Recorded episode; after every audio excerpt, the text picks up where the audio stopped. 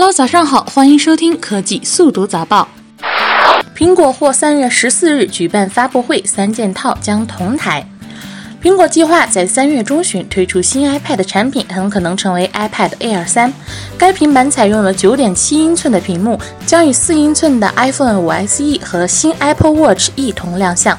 据外媒报道，苹果会在三月十四日那一周内举办发布会，并推出三款新产品，但时间也有可能会变动。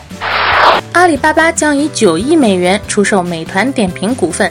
据《华尔街日报》消息，有消息人士称，阿里巴巴集团将出售其美团点评的股份，这笔交易价格约九亿美元，收购方来自美团点评新一轮三十三亿美元的投资方。唱吧推出 3D 直播间，未来想要成为 VR 内容的提供方。在公布何炅、谢娜、汪涵入资唱吧的同时，唱吧宣布推出 3D 直播间，意在进军 VR 领域，成为 VR 内容的提供方。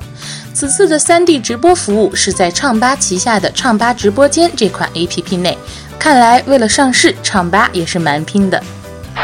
小米 4C 使用未授权专利宣传，被工商罚款三万元。